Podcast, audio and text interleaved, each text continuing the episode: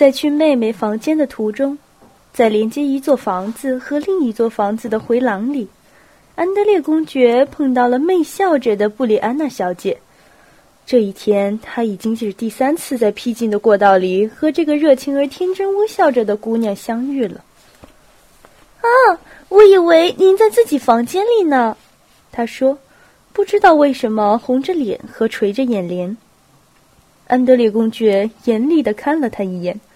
他脸上忽然露出凶狠的表情，他什么也没对他说，但是非常轻蔑地看了他的前额和头发，避开他的目光，弄得这个法国姑娘面红耳赤，什么话也没说就走了。当他走到妹妹的房前时，小公爵夫人已经醒了，从敞开的门里传出他一句紧接一句的快活的说话声，他说的很欢，似乎在长时间的克制自己后。要把在失去的时间里未说的话补充说出来一样。不和你想想，老伯爵夫人祖博娃一头假发，一口假牙，好像不服老似的。哈哈，哈哈玛丽，妻子在别人面前讲祖博娃伯爵夫人的这同一句话和这同一种笑声，安德烈公爵已经听过不下五六次了。他悄悄地进了房间。胖胖的、面色红润的小公爵夫人手里拿着活计，坐在圈椅里，不停地说着，逐一回忆彼得堡的往事，甚至在回想他当年的事。安德烈公爵走到跟前，抚摸了一下他的头，问他经过一路的颠簸后休息过来没有。他只回答了一声，继续讲他的话。一辆六套马车停在大门口，外面还是漆黑的秋夜。车夫连马车里的圆杆都看不清，门口有人打着灯笼忙碌着，巨大房子的大窗户里亮着灯光，在前厅里聚集着想要同小公爵告别的家仆们，大厅里站着所有的家里人：米哈伊尔·伊万诺维奇、布里安娜小姐、玛利亚公爵小姐和小公爵夫人。安德烈公爵被叫到书房去见父亲。老人想单独与他告别，大家都在等他们出来。当安德烈公爵跨进书房时，老公爵戴着老花镜，穿着白长袍。他除了儿子以外，没有穿过这样的衣服见过别人。坐在桌旁写信，他回头看了一眼，就要走了。他又低头写了起来：“我是来辞行的，爸爸。”吻这儿。说着，老公爵伸出腮帮子。哦，谢谢，谢谢。您因为什么谢我呀？因为你没有耽搁时间，因为你没有守在女人的裙边，把服役放在了首位。谢谢，谢谢。他继续写着，只见墨水从沙沙响的笔尖上飞快的落在纸上。如果你需要说什么，那就说吧。这两件事可以一起做。说着，他加了一句：“关于我媳妇的事，我把她留给您照顾，内心深感惭愧。”瞎说什么？说需要说的。我媳妇临产时，请您到莫斯科请一位产科医生来，请他在这照看着。老公爵停住笔，好像没听明白一样，用严厉的目光盯住儿子。我知道，如果造化不成全人的话，谁也帮不了忙。安德烈公爵说，显然他感到有点发窘。我赞同一百万人里面只有一个人遭到不幸的说法，但是他和我都胡思乱想，别人对他说了很多，他做梦都梦见，他很害怕。嗯嗯，老公爵低声答应，继续写信。我会这样做的。他签上名，忽然一下子朝儿子转过身，笑了起来。事情很不好啊！什么事不好，爸爸？老婆。老公爵简短意味深长的说了一句：“我不明白。”安德烈公爵说。没有办法的事儿，孩子。老公爵说：“他们都是这样的，总不能离婚吧？你别担心，我不会对任何人说的，你自己也知道。说着，他用瘦骨嶙峋的小手抓住儿子的手，摇了摇，用那双似乎能把人看透彻的眼睛，迅速的朝他直瞪瞪的看了一眼，又发出冷冷的笑声。儿子叹了一口气，这表明他承认父亲理解他。老人继续用惯常的快速动作叠信和封信，把火漆、封印和信纸抓起来又放下去。有什么办法呢？长得很漂亮，我会一切照办的，你放心。他一面封信，一面断断续续地说。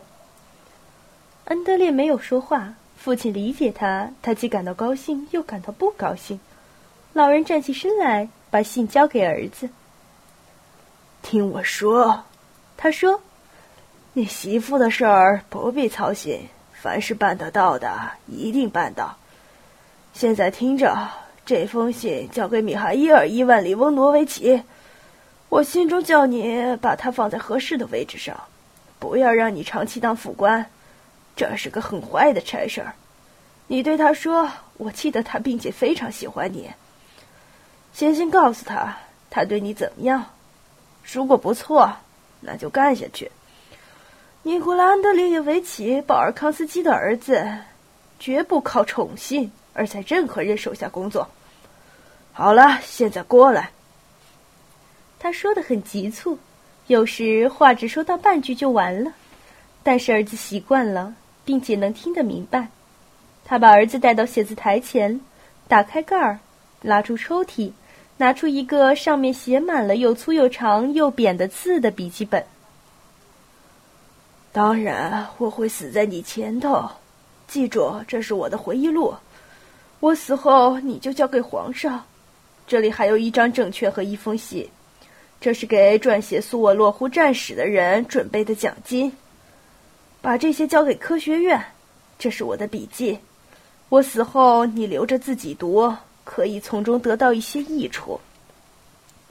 安德烈没有对父亲说，他一定会活得很久。他知道不需要说这样的话。一切照办，爸爸。他说。好了，那就再见吧。他把手伸给儿子亲吻，拥抱了他。记住一点，安德烈公爵，假如你被打死了，我这老头子会很悲痛的。说到这儿，他出人意料的停住了，接着又突然用刺耳的声音大声说：“要是我知道你的行为不像尼古拉·鲍尔康斯基的儿子，那么……”我就会感到羞耻。他尖声喊起来：“爸爸，这话您可以不对我讲。”儿子微笑着说：“老人不作声了。”我还想请求您，安德烈公爵继续说：“假如我被打死了，假如我生了个儿子，那么不要让他离开你，像我昨天对你说过的那样，让他在您身边长大。”请您这样做，不把孩子交给你媳妇。老人说着笑了起来。他们默默的面对面站着，老人灵活的眼睛直视着儿子的眼睛，老公爵脸的下部颤动了一下。告别完了，走吧。他突然说：“走吧。”他打开书房的门。生气的大声喊叫：“怎怎么回事？什么事儿？”小公爵夫人和公爵小姐看见安德烈公爵出来，又看见身穿白长袍、不戴假发、戴着老花眼镜、生气的大喊大叫的老人，探了一下身，连忙问道：“安德烈公爵叹了口气，什么也没有回答。”“好吧。”他对妻子说，“这一句‘好吧’听起来竟像是冷嘲。”仿佛是说：“现在去干您那无聊的事儿吧。”安德烈，这就要走了吗？小公爵夫人说，她脸色发白，惊恐的望着丈夫。她拥抱了他，可是公爵夫人喊叫了一声：“晕倒在他肩上。他轻轻的挪开他靠着的肩膀，朝他的脸瞥了一下，小心的把他扶在圈椅上。再见，玛丽。他低声对妹妹说，拉着她的手和她亲吻，然后快步出了房间。小公爵夫人在圈椅上半躺着，布里安娜小姐给她揉着太阳穴，玛利亚公爵小姐扶着嫂子，她那双哭肿了的美丽眼睛一直看着安德烈公爵走出的门，为他画着十字。从书房里反复传出老人那像枪声似的生气的擤鼻涕的声音。等安德烈公爵一出去，书房的门很快敞开了。出现着穿着白长袍的严厉的老人的身影。走了吗？这就好了。他说，生气的看了一眼失去知觉的小公爵夫人，带着责备的意思摇了摇头，砰的一声，关上了房门。